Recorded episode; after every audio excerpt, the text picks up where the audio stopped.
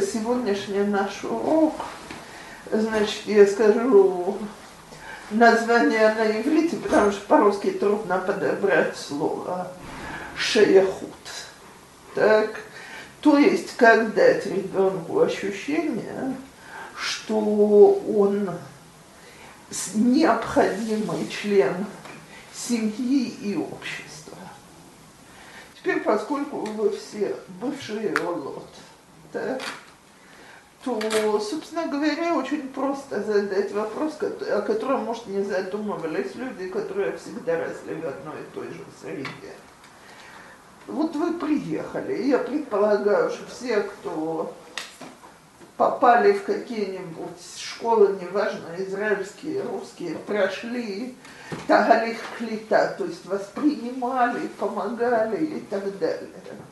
Когда вы себя почувствовали, что вы равноправные граждане? Хорошо. А чем это дало это ощущение?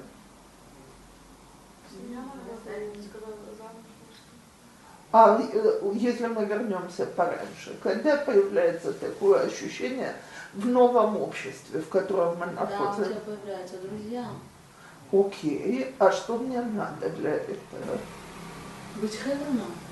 У меня папа военный, я была очень везде, мне везде приходилось э, говорить, то есть разные языки изучать в школе, поэтому здесь это была просто еще одна остановка по переезду. И по привычке как бы мне взяло где-то полтора года, чтобы мамаш говорить на чужом языке, не только изучать как иностранный язык, говорить. Окей. А в отношениях с одноклассниками? Там Вот были что- русские, там быстренько как бы они как бы, схватились, стали друзьями. Например, это было в светской школе, когда я училась. А, это был один год. А через год, когда я пошла уже в взрослую школу, там уже это была пневмия, и как бы все были вместе, как бы уже не было такого сильного Максома Бесафа. То есть идет лабиат от СМИ, уже как бы нету ты уже чувствуешь себя шаехой. Конечно, второй язык брат не второй. Окей. Но я тогда попробую спросить так. Когда мы себя чувствуем более шляхой? Когда нас все стараются принять или наоборот, когда мы уже можем делать что-то, что мы знаем, что в нас нуждаются, когда мы уже даем другим и так далее. Когда больше шляхут, когда нас затягивают к себе думаю, когда мы уже начинаем давать. Потому что мы уже, вау, мы уже даем от себя. Нас уже принято, и мы забираем себя. То есть нас уже берут. То есть мы уже чувствуем себя независимыми от других, гораздо более уверенными и способными давать. Так вот, очень часто, как родители, мы забываем, что для того, чтобы наш ребенок себя чувствовал уверенным в семье, в обществе и так далее, то он должен не только, как мы в прошлый раз сказали, быть таким э, э, гулливером среди великанов и чувствовать себя маленьким, несчастным, зависящим, а у него должно быть ощущение, что он дает. И он самостоятельный, и он может управляться, и не только он нуждается в маме, а и мама в нем нуждается. Теперь скажите, понятно, что я в нем нуждаюсь с первого момента и хочу любить и быть с ним и так далее. Вопрос, или мы всегда умеем передать это ощущение.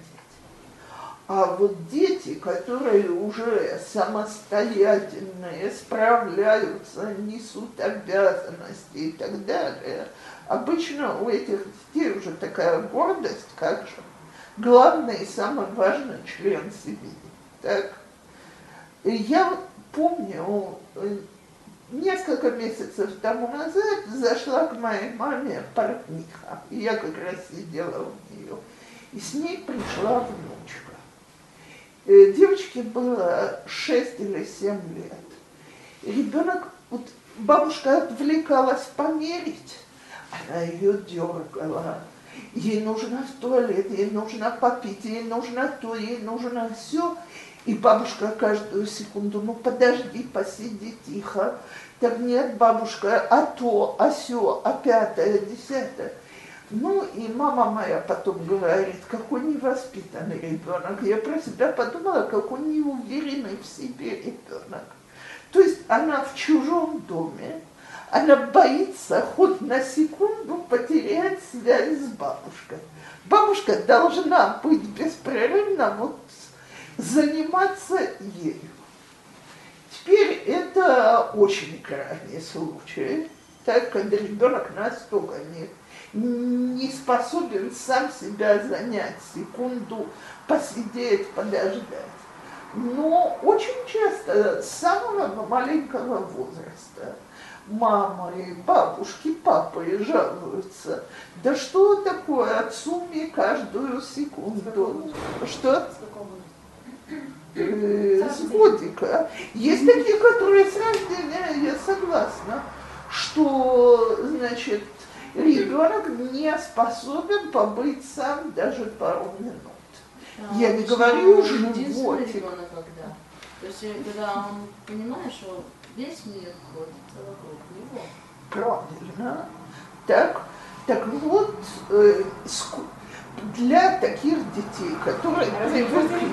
потом думают, что вокруг него крутится. Второй ребенок уже понимает, что вокруг него весь мир не крутится. Третий вообще нет. Я же про четвертого молчу. Зато в большинстве своем эти дети гораздо спокойнее и увереннее. То есть нету вот этой вот потребности, дайте мне тысячу процентов внимания, а если есть только 999, то не стоит ничего.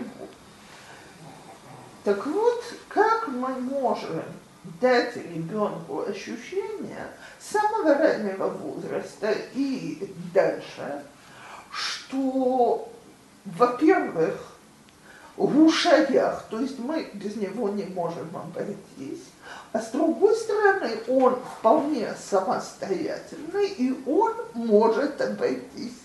Так, естественно, девочки, э, что он может обойтись? Э, значит, нету вообще ни одного существа, которое бы настолько нуждалось в своих родителях, как человеческое существо.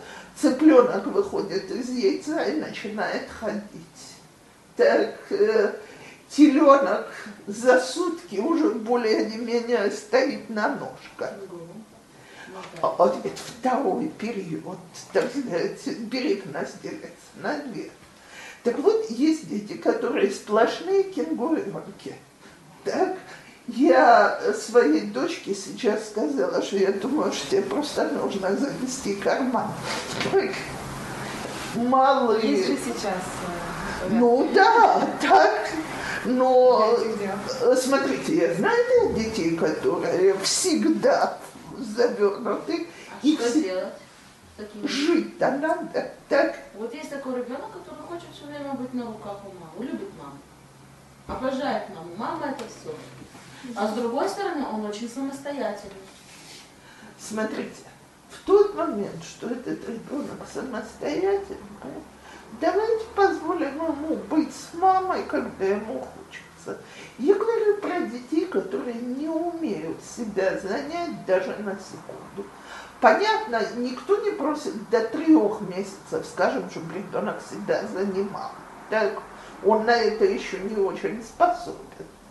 Но уже тот возраст, когда дети, есть же дети, которые могут лежать, разглядывать mobile, так, и разговаривать с ним, и пускать какие-то, недолго, пару минут, так, но ты уже успеваешь выскочить в туалет, уже хорошее э, место. А есть дети гораздо старше, которые не способны остаться не физически, а, так сказать, по внутреннему психологическому ощущению даже на секунду встать.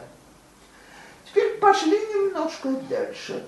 Есть дети, которые в возрасте в 7-8 месяцев уже кушают сами ложкой. Я не хочу описывать свинарник, который вокруг, так? Но он начал ручкой, перешел на ложку. Сперва половину проливалась, в 9-10 месяцев уже вполне управляется.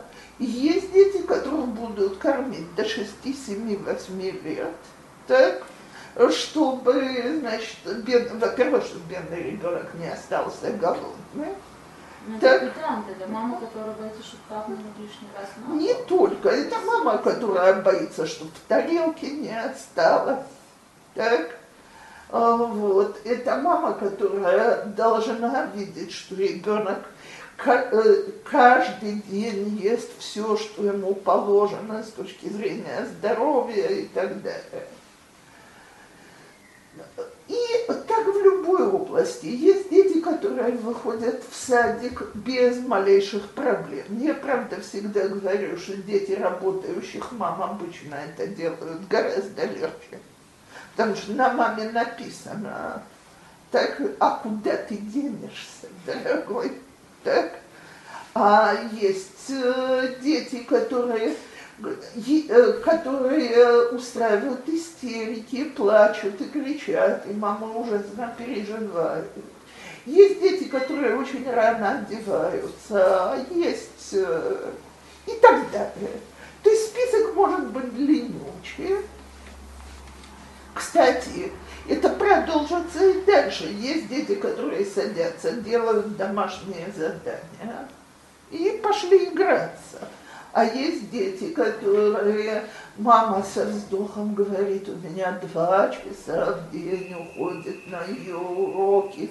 Что же будет, когда будет больше детей и, и больше уроков? Так вот, давайте попробуем понять, это все работает и что мы можем сделать для того, чтобы дети росли более самостоятельными. Во-первых, э, давайте спросим самих себя, первое, или мы хотим этой самостоятельности. У нее есть цена. Самостоятельный ребенок делает то, что он хочет. То есть, как говорит моя дочка про, моего, про своего старшего сына, он не спрашивает, он что-то хочет, он лезет и берет себе то, что он хочет. Э, два. Два года, так? Если невозможно дотянуться, нет проблем, придвигаем, э, придвигаем стул. Пока на стул не умели залазить, подвигали себе эту бимбу, машинку эту, с машинки на стул, полезли дальше. Все абсолютно самостоятельно. Теперь понятно, что когда у меня такой самостоятельный сын, то любая бьющая щ- вещь, она э, в опасности постоянной и беспрерывной. Дети, которые едят сами, выбирают, что они едят. То есть, поскольку он не дает запихивать себе в рот, то если он решил, что он морковку не ест, то он морковку есть не будет. Так? Э, Дети, которые самостоятельны, вообще немножко пугают некоторых мам, а для чего я нужна? Я наоборот, он все время морковку ест. Выбирает из супа, я ему даю что-то, м, он говорит, вот три месяца. Не знаю, я знаю, что морковку он любит, я морковку. Правильно. Так вот, если я действительно настроена на то, чтобы у меня ребенок рос самостоятельно, со всей ценой этого, то давайте с самого раннего возраста показывать ребенку, как мы довольны. Теперь, когда он самостоятельный, то есть Где, ска- где поставить границу? Как, как знать границу дозволенного? Как сделать границу? Как помочь ребенку быть, с одной стороны, самостоятельным, с другой стороны, зависящей от мамы? Шейлат миллион долларов. Так? Э, потому что понятно, что очень часто дети считают, что они могут вещи, которые я совершенно не хотела бы, чтобы они могли. Так? Э, поэтому, во-первых, я должна создать среду, в которой самостоятельность не опасна. Ко мне недавно зашла женщина и говорит, ой, как видно, что вы бабушка. Я говорю, почему? Она говорит, ни одного бьющегося предмета на высоте, что ребенок лет до 5-6 может дотянуться. Я говорю, ниже, так, давайте попробуем. Теперь лучше. Я не знаю. Сейчас проверим. Так, с другой стороны, я так это сделала после того, как старший перепил несколько вещей. Так, э, но мы в прошлый раз говорили о безопасной среде, то есть убрать все, что опасно, все, что я вижу, что опасно для детей, все, что они найдут, это уже больше моего ума. Так? Во-вторых, с самого раннего возраста я действительно должна ставить границу. Э, это нельзя брать, это нельзя делать, и, к сожалению, я как мама очень часто оказываюсь в роли, ну, нельзя, ну, нельзя, нельзя, нельзя, нельзя, нельзя, нельзя. А иногда папа приходит и говорит, ой, ну возьми, конечно. Это, а... это наверное, с другой темы. Ну нельзя, это все это, все это связано между собой. Нельзя, нельзя, нельзя. Получается, что только мама говорит нельзя. Смотрите. Я выхожу плохой всегда. Ну, во-первых, роль мамы по жизни быть, э, роль мамы по жизни быть плохой. Это все а, равно, это судьба. Так, вот, ничего не поможет. Я хочу сказать, и говорю это совершенно серьезно, что есть дома, где мамы не хотят быть плохими и делают папу плохим. Подожди, папа придет и тебя накажет. Теперь, во-первых, я с ребенком большую часть так, значит, дисциплины у нас нет. У нас есть палка, которая называется папа. Так? Во-вторых... Во многих семьях, так что папа, он главный, папа придет, и он даст наказание. Папа придет, он даст прас. Э, я, вижу, я вижу это, но я очень против. Прас, пожалуйста, наказание, пусть папа даст наказание, если он дома сейчас. Или я могу сказать, ты сделал что-то такое, что мы посоветуемся с папой. Так, э, я не могу даже сама решить, как тебя наказать. Но когда я сама не. В возрасте я не могу решить сама, как его наказать? Постарше, постарше. Не, в два года. Даже в шесть бывают вещи, что я не могу. Ушел без разрешения. Э, рассказывала мне недавно знакомая, что, значит, они чуть не сошли с ума в Лейл Шаббат. Сын решил навестить товарища в совершенно другой части города, шестилетний. И как они его искали, и как потом, значит, причем у него хорошая зрительная память, он нашел, и как те его возвращали. Короче, был балаган на несколько часов для двух семей. И родители очень задумывались, как наказать за такую самостоятельность. Это действительно самостоятельность без границ. Так? Но с другой стороны, может быть, это со всеми грешками лучше, чем ребенок, который в 6 лет боится отойти от моей юбки и которого нужно в туалет провожать, а я таких детей знаю. Боюсь идти в туалет, двери закрывают. Это плохо, если ребенок боится идти сам в туалет? Опять смотря в каком возрасте. Так, ничего нету уж всегда, хорошо или плохо. Само собой, что вначале любой ребенок боится идти в туалет. Чем он старше, тем это более естественно и понятно. Так вот, когда я хочу я обещаю дать не один урок о границах, так? Но сегодня я хочу сказать о том, как мы поощряем. Так?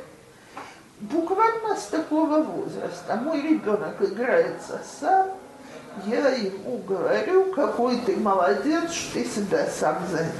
Теперь вы скажете, и будете правы, что он не понял ни единого слова. Но интонацию мою он уловил и понял. Он понял, что я довольна, что что-то сейчас хорошо, скажем так. Чем больше это повторяется, тем больше ребенок усваивает, что есть вещи, которые мама им довольна.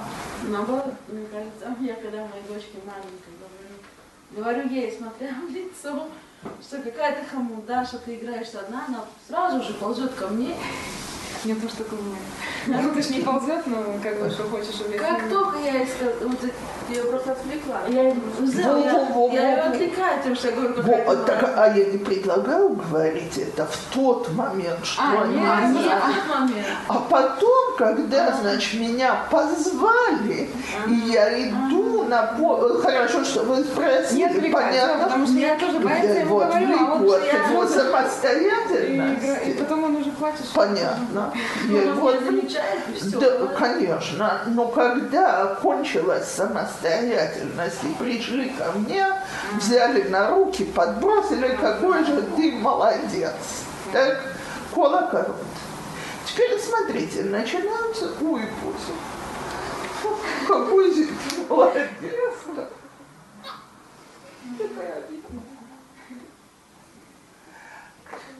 Теперь я хочу научить, приучаться делать что-то самостоятельно.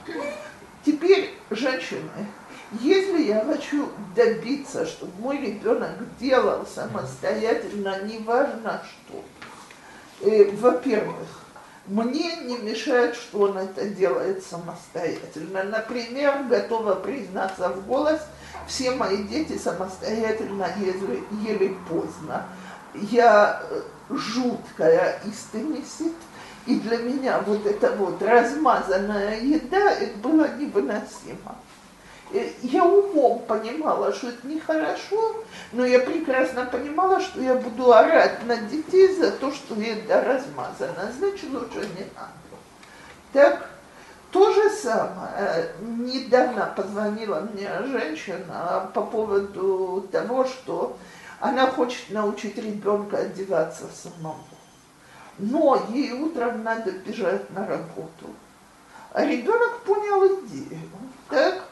То есть, э, значит, мама все утро занята тем, чтобы он быстрее оделся сам. Как только мама занята тем, чтобы он быстрее оделся сам, он, естественно, с каждой секундой тянет еще и еще конце концов, мама его одевает. Так если у меня нет времени на обучение самостоятельности, значит, этим я сейчас не занимаюсь. Я хочу научить одеваться самостоятельно, пожалуйста, по шабатам. Так? Скажите, если вот ребенок уже умеет одеваться самостоятельно, но утром это такое время молчит, что, допустим, ребенок говорит, я сам, я сам, говоришь, нет, у меня нет времени, и ты его одеваешь. Можно, э, смотрите, во-первых, если я даю когда-то самостоятельность, хорошо. Во-вторых, можно сговориться, что ты, пока я одеваю другого, ты одеваешь то и то. Так, э, это ты еще не одеваешь быстро, мы потренируемся в шаббат, как это одевать быстро. Но пока это сделаю я. Это не сильно пугает. Конечно. Потому что иногда бывает, что они сами одеваются, и все нормально. Иногда бывает один же. Всех начинаешь быстро, быстро, быстро. Быстро, если мы проснулись поздно дома, а если мы нормальные люди, то у нас это случается. И мне сейчас надо четырех выставить и бежать на работу. То понятно, что я пытаюсь ускорить процессы. Или мы опаздываем на автобус, нам куда-то надо ехать и так далее. Так я даже могу сказать ребенку, смотри, я сейчас очень спешу. Да? Э, значит, поэтому давай я тебе немного помогу, хоть ты делаешь это просто прекрасно. Так? То есть ему это объяснить, не просто делать Нет, потому, почему я говорю, почему объяснить? Потому что иначе возникает ощущение, что он это делает недостаточно хорошо. А часть того, что мешает самостоятельности детей, это наши родительские ожидания или сто процентов, или ничего. Давайте говорить так, я возьму самую неприятную тему. Для того, чтобы человек научился полностью самостоятельно пользоваться туалетом, и мне явно придется перестирать энное количество грязного белья, на котором... Наша я стирывает. Окей, пусть будет так. Я... Да, и перемыть полы Нахон, 10 раз на день. быстренько. Но Вы говорите, я какой возраст, когда лучше начинать кормить, потому что я, допустим, тоже до сих пор как не давала, потому что только за ложку я часто с надо. смотрите, начните с того, что в каком он возрасте? И четыре. года 4 месяца он уже вполне способен нормально есть ложкой. Только начните не с супа, так, и не с, даже не с лебена. Начните с пюре бадюк, так, и э, Легче всегда. правильно. Очень познал. Уже пора, потому что это я, я думала, что 18 назад уже и все будут есть как какой-то Говорю, момент. больше, чем неделю. У меня дети учились больше, ну, работать э, ложкой. А вилка это вообще э, Вилка это сложное мероприятие, гораздо Вилка сложнее. очень тяжело. Вермишель, кажется, я Ложка не год, год чем-то, но я просто давала, я знала, что это, это не еда, это игра. А для вилка где-то два года примерно. Моя дочка начала натыкать. Правильно. руками начнет. Да. А, и в садик? Мне до двух лет дома У меня ребенок год ел и вилкой. Все приходили, восхищались, какой интеллигентный ребенок. Сейчас 7 лет ест руками. Ну, я же Надо не все подставлять вилочку. Да. Меня Ну, старый анекдот. Вы знаете, э, значит, ребенок лезет рукой в общее блюдо. Дорогой, у тебя есть язык. Так что я не дотягиваю. Так вот, понятно, что мы приучаем, понятно, что мы стоим на каких-то правилах, понятно, что дети подражают.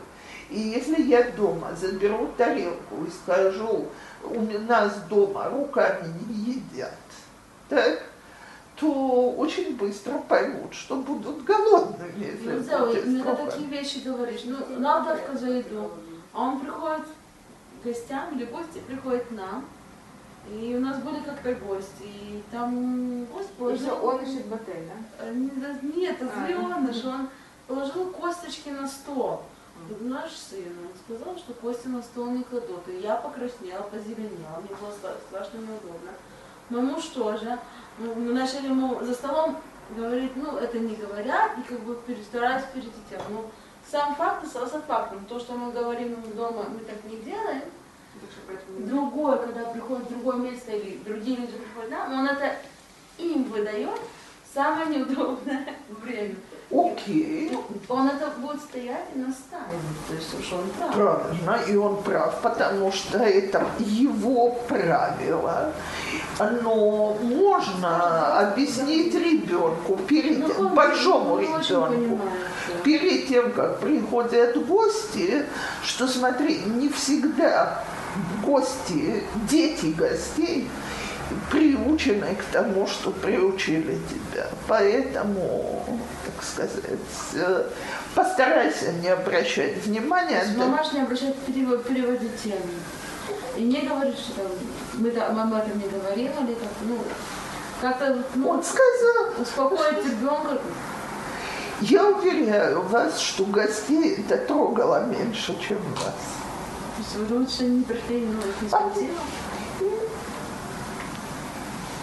Если- мне такое сказали, я бы Э, очень возмутилась. Батер, Я если бы- б вам сказали, он не сказал взрослому человеку, не клади кости на стол. Он сказал другому Нет, ребенку, взрослому человеку. а, взрослому человеку. И Он не сказал, такой-то, такой-то, там шлома, бен шлома не клади. Он сказал, что мы кости на стол не кладем. Он сказал, это чудно ясно, очень громко. Вообще можно понять ребенка? я его прекрасно понимаю. Ну это некрасиво. Тут человек... Мы говорим, что взрослым нельзя нам вообще. Потому что бывает, у нас начинают учить, так что теперь. Смотрите, э, это очень правильное правило, Просто что мы не делаем замечания нашим гостям. Стоит приучить детей к этому. Есть еще более неприятные ситуации. У нас э, с гости. Значит, может, не так неловко, но гости разбросали дома игрушки и ушли. Так, теперь мама говорит, собирай. Почему я должен собирать после каких-то детей гостей? Так, э, гости сидят, все время разговаривают. Никто на меня, ребенка, не обращает внимания. Надо вызвать это внимание. Вдруг ребенок, который ведет себя обычно прекрасно, начинает делать глупости, кривляться за столом, э, кричать громким голосом, плакать, ссориться. Люди, которые не понимают, что дети это дети, э, что же нужно сделать? Дети это это народ, к, к которому надо относиться немножко есть мы по-другому. должны говорить, мы взрослые замечания не делаем, даже при гостях или в сторонку отвести ему это объяснять. Я думаю, что никогда не надо своим Вот детям Потом окон поставить на место или в другой раз, в другой раз. Подумайте сами, вы бы хотели, чтобы вам при посторонних людях делали замечания, тем более за вещь, в которой вы были абсолютно правы. То есть э, я прекрасно понимаю ребенка, которому неприятно, там, который приучен, что едят красиво за столом, и вдруг взрослый человек сидит, обсасывает кость и кладет ее на стол.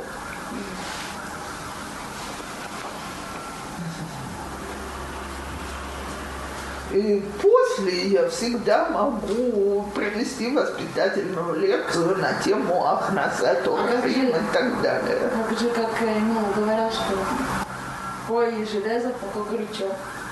Чтобы это не... Фу, слушайте, я по этому поводу я хочу сказать одну вещь. Если есть что-то, что я в жизни против, это когда мы пользуемся вот этими вот воспитательными моментами. Почему? Потому что мы не продумали реакцию, наверняка. Я сейчас реагирую отсюда, а не отсюда. Очень часто моя реакция через час будет гораздо более э, продуманная, подходящая и так далее. На месте есть две вещи, которые можно. Так, ты, можно сказать, когда мне не нравится поведение, а ты некрасиво себя ведешь, и мы потом поговорим. Или э, на этот вопрос я отвечу не при всех, а потом. Так, когда спрашивают, почему у дяди лысина, а это классический э, детский вопрос, так, то понятно, что на месте бывает очень неудобно. Она все время, когда видит парней с сережками, кричит на всю улицу. Он с сережкой. Так, громко. В лифте. Стояла дедушка с хвостиком и сережкой в ушах. Она, это тетя или дядя? Голос. Окей, так вот. Конечно, чтобы не дать Бог не... Сосед причем. Ну, Если бы кто-то левый, то еще ничего. Так вот, про все эти вещи можно и нужно приучить детей, что мы не обсуждаем людей в их присутствии. Это неприятно, это бестактно. Потом пойдем домой, будем их обсуждать. И Есть какие-то... Э, Смотрите, э, но совершенно необходимо обсудить то, что ее девочка поднимает, что есть. Правильно, мы так не ходим, это очень странно, но сегодня есть люди, которые так растят волосы, что не поймешь, или это дядя или тетя, и ходят с серьгой в ухе, хоть это мужчине не подходит, они странные, но тебе же не будет приятно, если он о тебе будет говорить. А потом дети говорят гостям, мы обсуждаем гостей после того, как Если гости думают, что о них ничего не говорят, когда они уходят, они очень наивны. Мне кажется, когда гости хочется, хочется убрать их и спать. И о Беседер, таких гостях говорить уже не хочется. Беседер, ну давайте подумаем, если было очень Если была бы приятно, если это было что-то очень приятное или интересное, мы же, наверное, скажем это друг другу, да? Какой был кайфный вечер, так было так интересно, он там что-то такое рассказывал. И наоборот, я у нас один раз была совершенно невозможная ситуация дома.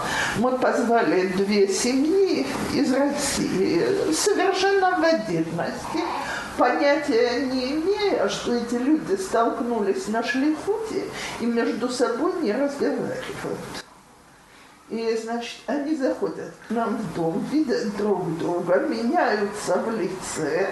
Что такое? Ничего. До нас очень быстро дошло, что тут происходит. У меня муж обычно очень молчаливый. Так э, я больше говорю. У него как включили кнопку. Он сидел, рассказывал анекдоты, хасидские истории, пел, как заводной, пока они не ушли.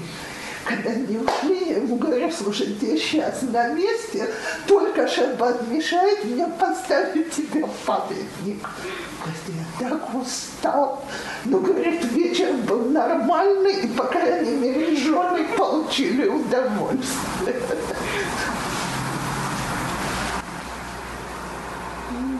Так что теперь мы не я понятия не имею, о чем они поссорились, это не мое дело и так далее. Но это, это не называется, что мы обсуждаем этих людей, сплетничаем о них. Мы говорим о ситуации, как принимают, как не принимают. Существуют правила, как это делать. Иногда приходится обсуждать, значит, э, чего у тебя было такое плохое настроение, я имею в виду про детей, ты себя вел так плохо.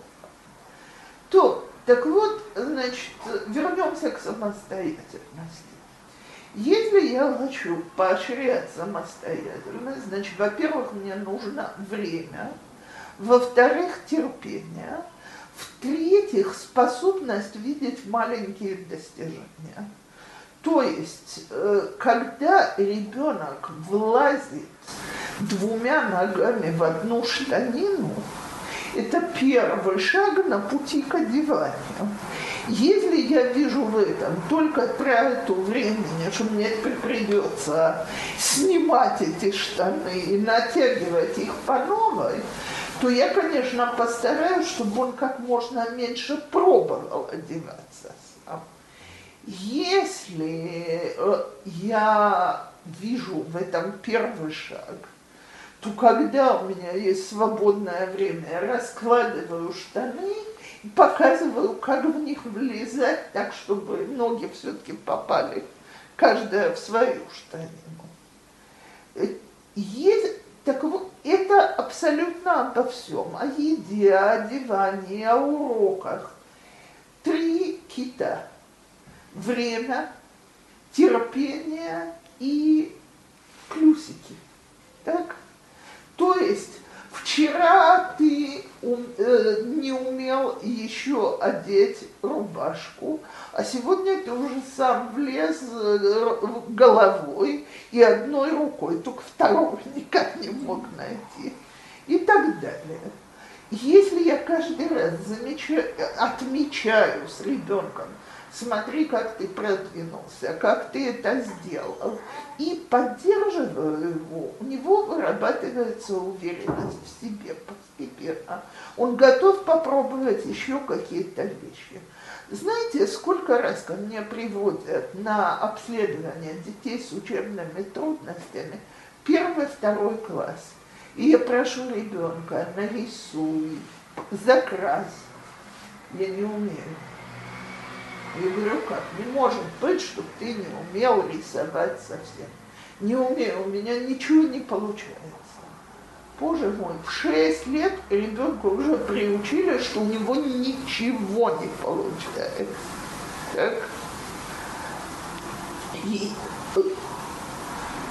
и это продолжается дальше. То есть дети, которые растут на постоянной критике, на замечаниях, на том, что мы отмечаем то, что они не умеют, а вообще вся система воспитания, к сожалению, и кого из вас растили иначе, скажите огромное спасибо родителям была построена на исправлении ошибок. То есть брался, берется в руки контрольная работа, так? Не важно, что оценка за эту контрольную работу, она 84. 4 или 5. 84 это слишком хорошая оценка. В России была очень маленькая пятибалльная система. Любая ошибка для родителей была все. О, замечательно.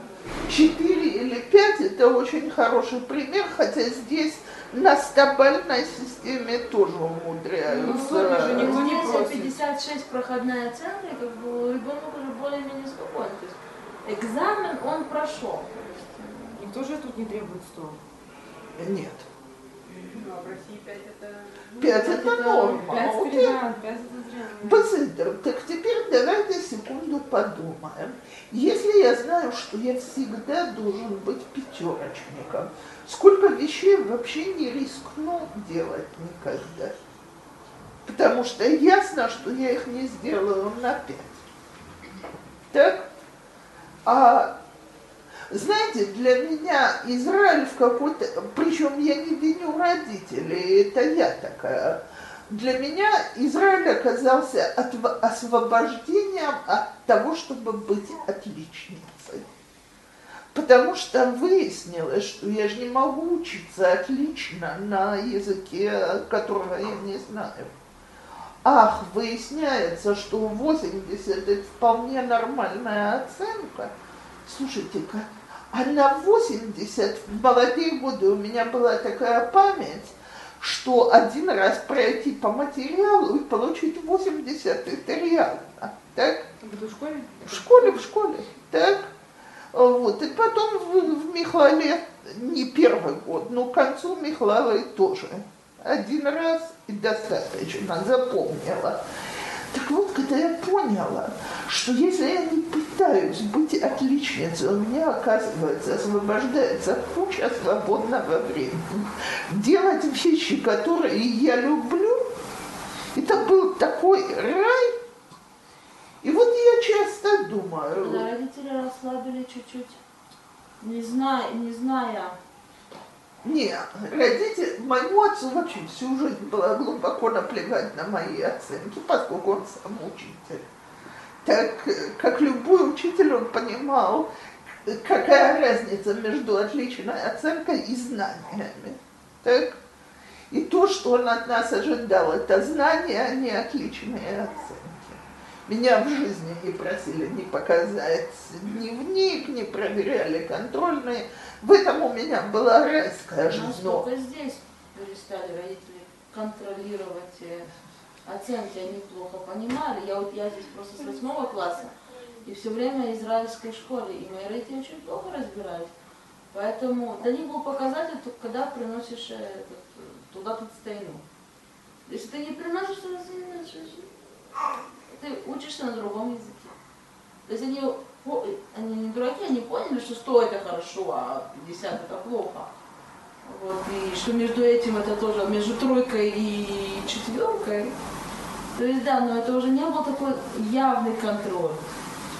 Стало легче? Да. Они отпустили меня в Нью-Йорк.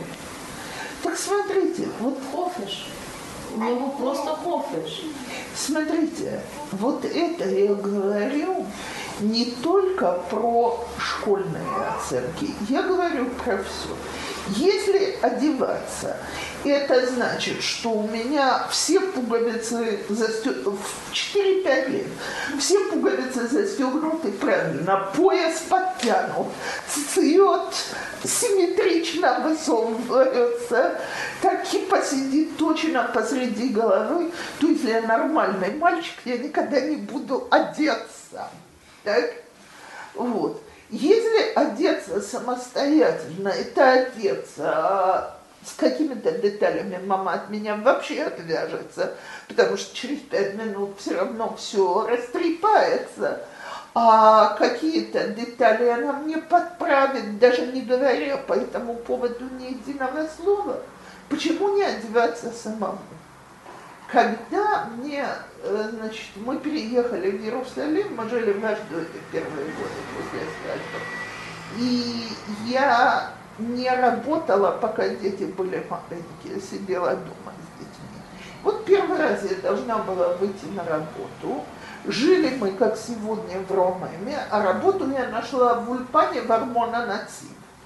Ничего, наход Теперь прекрасно, потому что меня семерка и восьмерка очень удобно довозит. Но нужно было выйти из дома достаточно рано.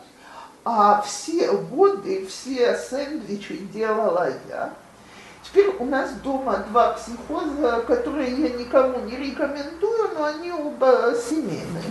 Во-первых, у нас не любят лехан парус, все говорят, что у него привкус э, пластикового мешочка, то есть хлеб должен быть лехан махит, который нарезается на ломти.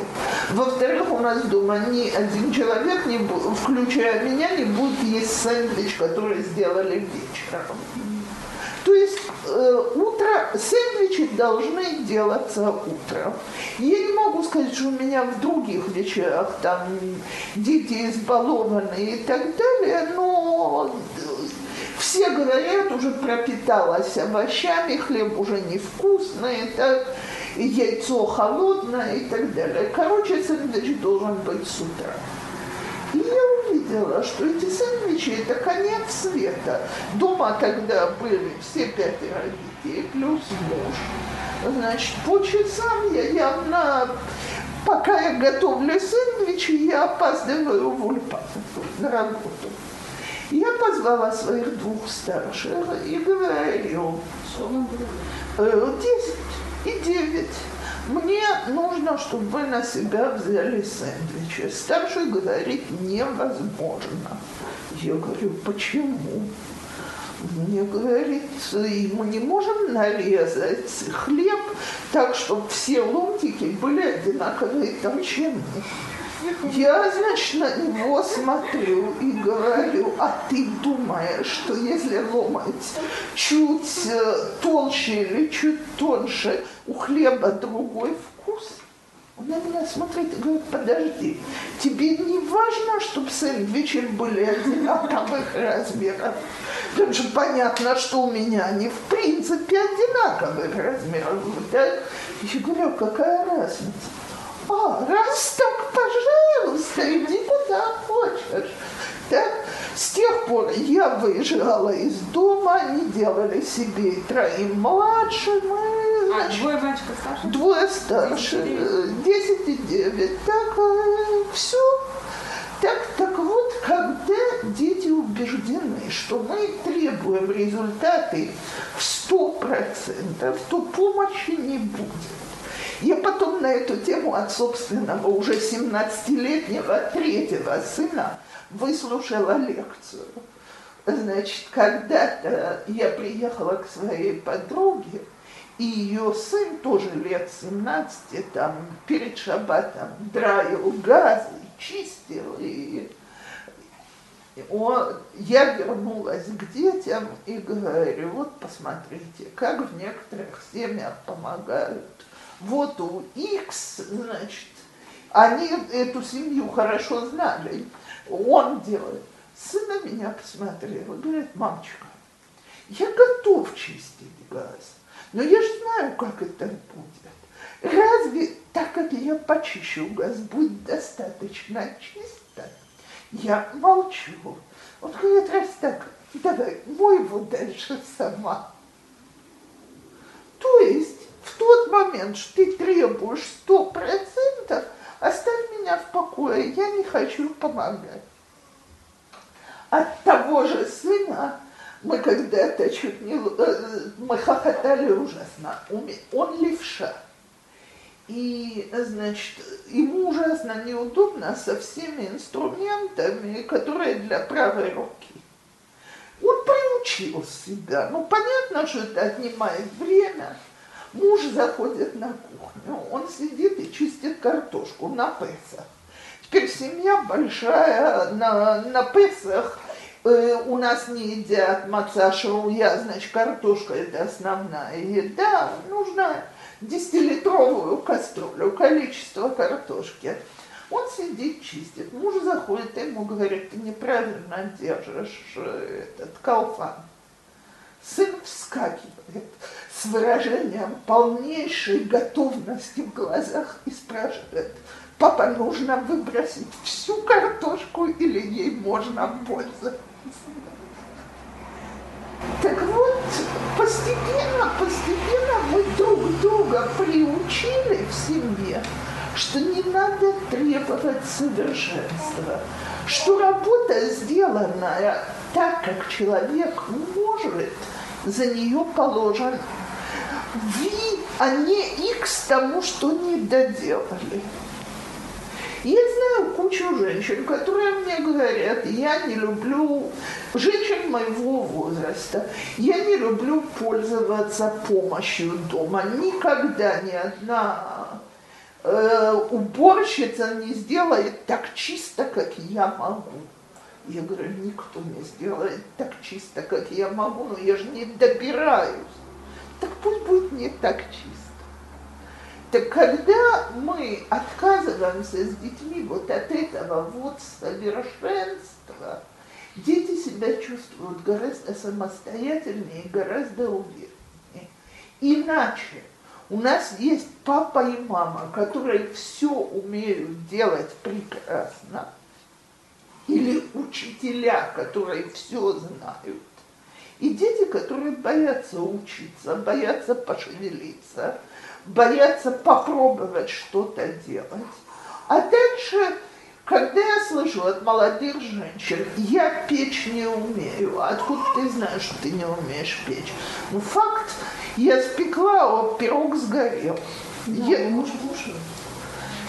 Он, он был сгоревший, но он кушал, я его есть не могла. Но после этого я научилась петь. Быстро, так моя мама рассказывает такую же легендарную историю, как отец. Она первый раз варила борщ и ошиблась, и вместо красного перца положила острый перец в тех же количествах. Можете вообразить вкус борща? Она говорит, что папа его мужественно съел. Что касается моего мужа, он таких подвигов не проявлял. Он спокойно сказал мне, что попробуй в следующий раз сделать так и так. Но, ну почему не попробовать? И когда мы кладем вот это вот клеймо «ты не умеешь», ты не можешь, мы отказываем ребенку в самостоятельности, мы не даем ему чувство, что он может дать в семье, мы не даем ему достаточной уверенности в себе. Э, это первое, что мы можем вложить в ребенка для его развития. Уважать в нем человека, а девочки, любой человек имеет право на ошибку, начиная с года и кончая 120 годами. Есть вопросы? Окей. То тогда еще буквально два слова про критику. Люди убеждены, что критика – это то, что исправляет. Так? Теперь я хочу спросить. Допустим, э, вы разговаривали, знаете что, самый простой вариант – Значит, несколько лет я не была механехом в школе, я работала как микцу, несколько последних лет. В этом году мне предложили вернуться на финух. Я решила по финансовым соображениям, что я это беру на себя. Теперь муж был категорически против и сказал, нет, ты увидишь, что ты будешь тратить опять столько времени, что это себя не оплачивает. Ровно за месяц я поняла, что он был прав. И сказала ему это. Теперь какая могла быть самая жуткая реакция? Я тебе говорю. Замечательно. Я так сказала, я тебе говорю. Теперь я бы с ним после этого не хотела разговаривать вообще. Вместо этого он мне сказал, ну теперь нечего делать, надо домучить этот учебный год. Все. Вот, в этот момент я себя почувствовала совершенно по-другому. Сколько раз мы говорим детям вот это вот, я ж тебя предупреждал я ж тебе говорю, и мешаемся. Если бы он мне сказал, я, я же тебе говорил, я бы начала обороняться, доказывать, почему то, что он мне говорил, было неверно, и что он не понимает ситуацию вообще и так далее. Сколько раз мы не даем детям научиться на опыте фразой «я ж тебе говорил». Так, я ж тебя предупреждала, не лезь к печке с года, так? Но... Мы боимся, я... Слиха. Он уже наказание получил, он уже обжегся, так? Так теперь ему еще надо выслушать, что я его предупреждала, он это знает. А чем ты меня? Чем же, а что же ему сказать? Я, я же Взять- тебе говорила. Взять на руки, поцеловать, сказать, бедненький мой, так, значит, больше мы, э, давай мы эту печку накажем, давай ту, давайте проявим полное сочувствие и посмотрим, ли он в следующий раз даже приблизится к району. Он не дурак наш ребенок. Что? Вы помните. вы Еще как. Ничего, он ее будет наказывать, это не страшно.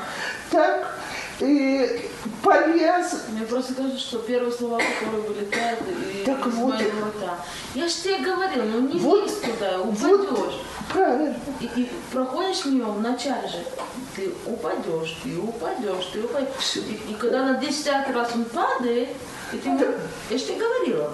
Так вот, вот эту фразу давайте закусим между губами, между зубами слегка, потому что она, она такая обидная, он прекрасно знает, что ему говорили. Так. Сейчас человеку, человеку, который сделал что-то, что его предупреждали, так нужно сочувствие. Он и сам знает, что ему говорили. Я к этому подробнее вернусь в начале следующего урока, но сами для себя мы знаем, что нет более страшной фразы на свете, чем «я же тебя предупреждал». Я же тебе говорил, не делай, не лезь, ты не умеешь, ты не можешь. Это настолько расслабляет человека и ведет к такой неуверенности. Девочки, это я никогда не смогу в среде, где все израильтяне, объяснить это, потому что слова никто не поймет. У меня легкая дрожь в руках с очень раннего возраста. Сто раз разговаривала со всеми нервопатологами, все они говорят, что лекарства, которые нужны для того, чтобы от нее избавиться, будут гораздо хуже, чем э, само это ощущение дрожи. Я научилась в течение многих лет с этим справляться. Кстати, понятно, что когда я нервничаю, то руки трясутся больше, они у всех трясутся. Так дома мне дети всегда говорят, мама, при гостях ты не подаешь, ты сидишь за столом, мы подадим сами. То есть все привыкли к тому, что у меня есть нун. С этим нуном надо жить. Теперь, когда я была девочкой дома, значит, то все про меня говорили, что у меня таланты примерно на уровне израильского Ури Геллера. Вы когда сюда приехали, он тут еще давал выступление или нет? И он взглядом передвигал тарелки, э, сгибал ложки. В общем, экстрасенс такой. Так э, как, когда, э, значит, достаточно, чтобы я посмотрела на предмет, чтобы он разбился. И понятно, что когда... Да, что в каждой семье есть такой ребенок. Слушай, Есть один ребенок, который обязательно все бьется, все ломается. окей. У нас даже было слово для этого качества. Это называлось коровность. И это не переведешь никому. И с этим замечательным ощущением я прожила до 21 года, явно бья больше посуды, чем все другие, порч, э, гораздо больше всего, что можно. Я вышла замуж, и мы переехали на свою квартиру через две недели. Мужа, он техник-электроник, попросили прийти и на бармицве у новых соседей наладить микрофоны, чтобы музыка была и так далее. А я хотела распаковывать вещи дальше. И начала складывать верхние кухонные шкафчики, прятать туда подарки, которые явно не нужны, всякие стильные рюмочки и так далее. И умудрилась разбить четыре рюмки из трех разных комплектов рюмок. Из каждого, значит, у меня полетело из рук, из каждого. Так, ну я, конечно, собрала стекло, Думаю, муж сейчас зайдет и поймет, на ком он женился. Так? Муж заходит. Я ему с дрожью в голосе, а не в руках. Я думаю, что я дрожала всем телом. Говорю, что я сейчас разбила четыре рюмки. Он на меня смотрит и говорит, ну мы, по-моему, не собирались этими рюмками пользоваться. Я говорю, да, но я разбил четыре рюмки. Я думаю, ну, слушай, ну, конечно, было бы лучше, чтобы ты меня подождала, потому что лазить вот так вот, как ты сама лазила, с рюмками, стаканами, понятно, что человек может что-то выронить, и у него упадет из рук. Так? Если бы я лазил сам, я предполагаю, что меня бы тоже упало. И мы все равно этим не собирались пользоваться, не стоит даже переживать. Я на него смотрю и думаю, ты даже не понимаешь, что ты мне говоришь. Так? То есть ты мне объясняешь, что я не корова, извините, так? Что посуда бьется у нормальных людей тоже что если она разбилась, ничего абсолютно не случилось. Все, девочки, с тех пор я замужем уже 31 год. Я не могу сказать, что я никогда не выронила ни одной рюмки, ни одной тарелки, я только человек. Но количество посуды, которое у меня бьется, несмотря на то, что у меня есть дрожь в руках, она, оно абсолютно нормальное для любой средней хозяйки. Почему? Потому что на мне перестала висеть вот эта вот этикетка неумехи. Или перестали говорить о коровности. Так, так вот, как часто вот эта вот критика, вот эти вот таблички ведут к тому, что наши дети чувствуют себя неуверенными, боящимися, неумеющими и так далее. Окей. На сегодня хватит.